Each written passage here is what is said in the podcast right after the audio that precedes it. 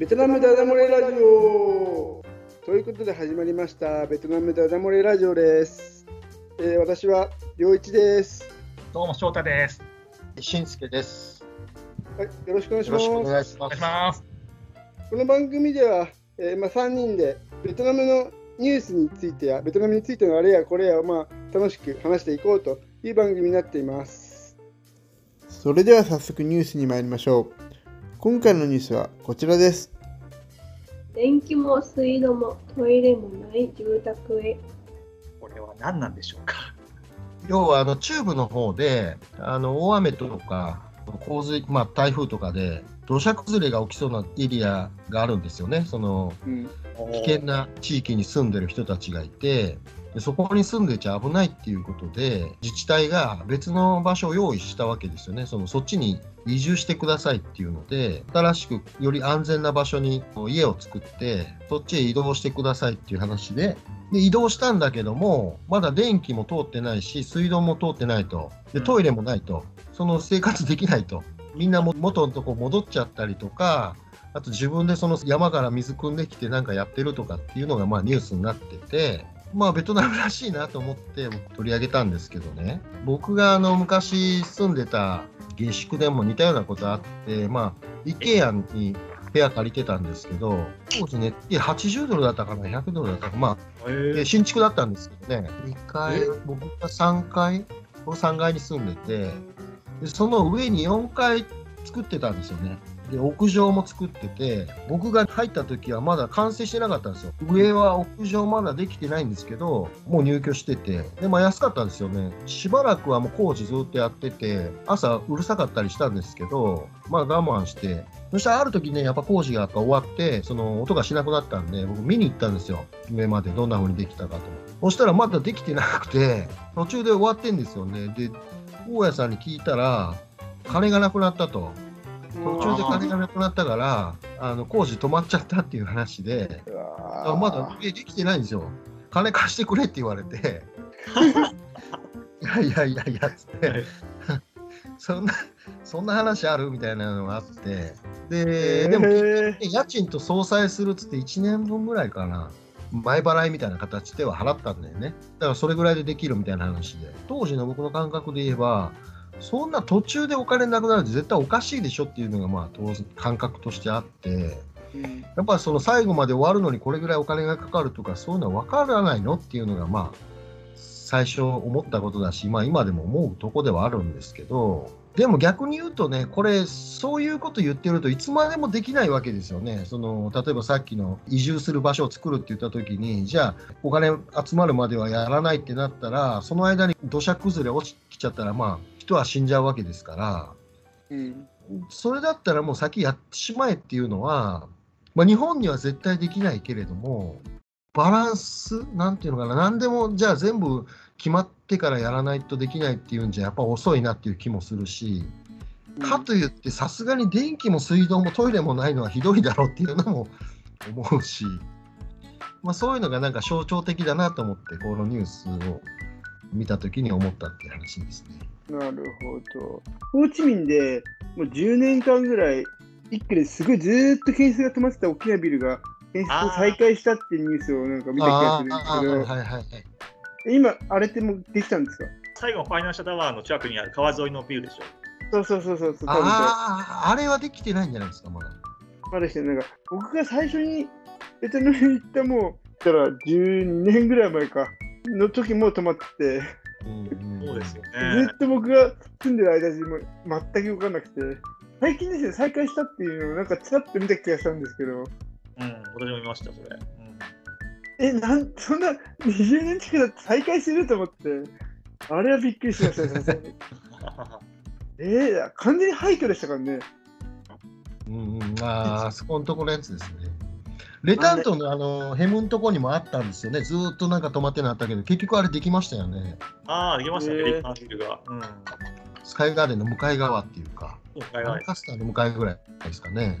急に進みましたね、あれね、一気に。急にできましたね、あれも。本当不思議ですよね、なんかそういうの。ベトナムらしいってのはこのことだなと思って。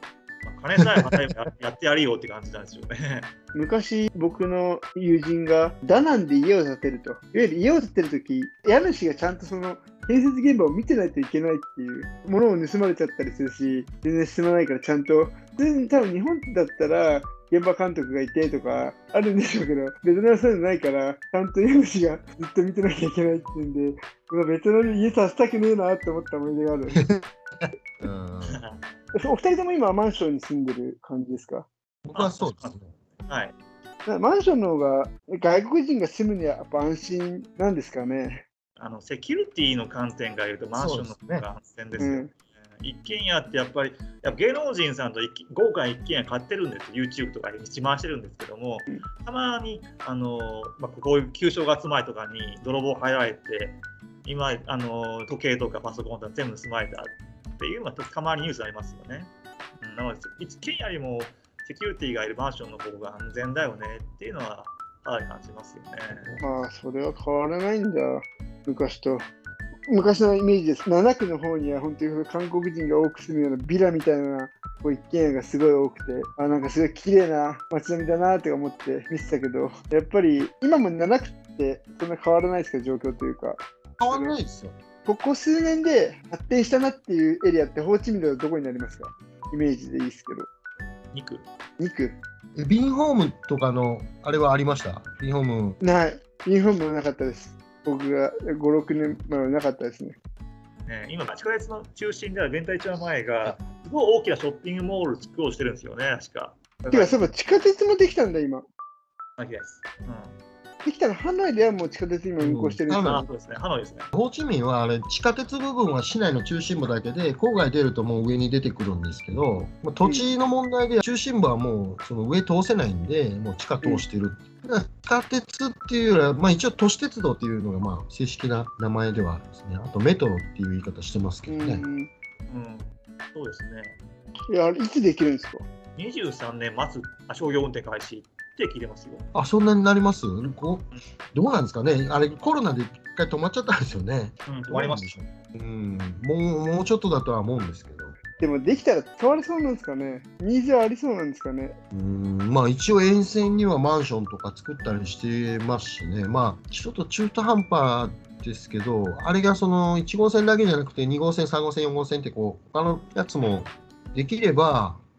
ある程度こう使えるかなと思いますけどね、1号線だけだとやっぱ限定的ですよね。うん、そうでしょうね。でまだまだ本当にそのうんホーチミン市内を電車に乗ってこう自由に移動するっていうのはかなり先になりそうな感じですかね。そうすると。そうですね。地下鉄プロジェクト合わせてどんどんとマンションがどんどんできてるんで、うんうんけどこのようにそれに合わせてこっちの沿線沿いにあのこの過疎地やったんですよね、こっちこっちの方が学生しかいなかったんですよ。でもマンションがどんどんできてくるおかげで人口は東の方に移ってるんで、都市部のあの密集具合っていうのは緩和されてるんじゃないかなとは思いますね。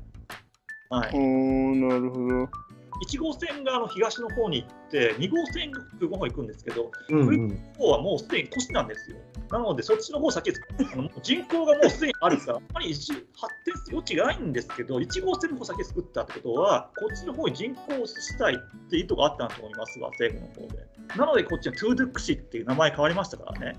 トゥードゥック市として発展させようっていうのも意図がありますし、うん、郊外の発展っていうのが、地下鉄の目的じゃないですかね、まずは。そうですね。ですね。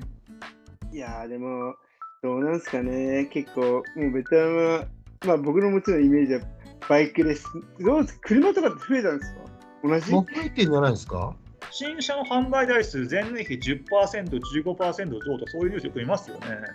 うん。なんかすごいスペース増えてると思いますよ。うん。でもいわゆる駐車スペースはないんですよね。ホーチミン中心部はそんな、ないそうですね。車はね、うん、うん、駐車は困りますね。うちのマンションの車駐車場で120万ドンですよ。6000円ぐらい。もう結構します。バイクが20万ドンなんですよ。だけどスペースがない。本当に車とかの駐車スペースってどうなんですかね将来的にモータリゼーション化っつって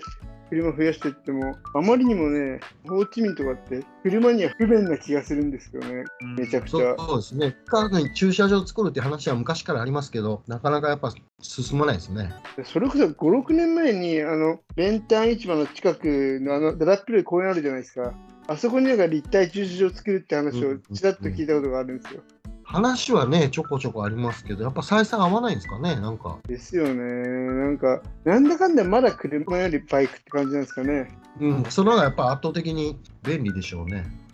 あの今、地方で新築の家建てるよっていう話になると、車の駐車場作れるかどうかっていうのがあの話題になるようでして、うん、日本の地方みたいだね。うん、市よりも地方の方が車になる、車社会どうする早いんじゃないかな。えおかお金はどう都市部の？人間あの送金するんですよ。若者が田舎の方に送金するんです。田舎の方も発展してますよ、町。なので、えだからなのであの何年間かホーチミンで、まあ、生活を移してで何年かぶりに田舎帰るともう変わりすぎてて分かんないーこんなに発展するんだ。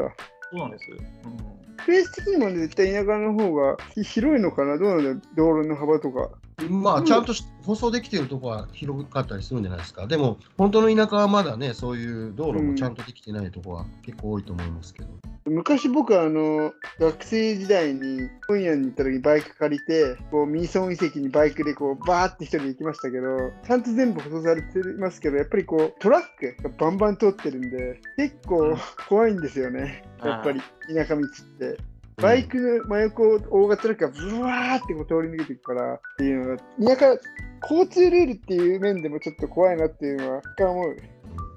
うん交通ルールとかってそういうのも、ね、結構課題なんじゃないかなと思っちゃう車社会っていうと。うんそうですね。うん交通ルールあるのかな？よう分からないですけどね。要は増えてくれば必然的にそれこそ渋滞とか起きてきたらシステムがちゃんとなったら事故も起きるだろうしバイク同士の事故ってちょっとぶつかったぐらいじゃなんだって文句言ってこう終わりのイメージなんですけど車だってそうもいかないんじゃないですか。昔僕では僕はベトナムでいた頃保険会社で働いてたんですけど自動車保険を使ってたんですけど当時は個人向けに始めたんだけど個人向けだとちょっと傷がついただけでも保険とか請求してきてもう全然割に合わないっていう話をしましたね。要要はなんか不正請求みたいなのが多すぎるみたいな、うん。うん、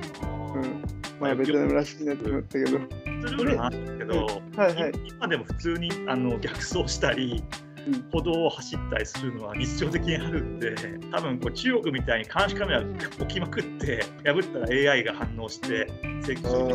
ーないとできないんじゃないかなって思いますけどね。でも今翔太が言ったようにさ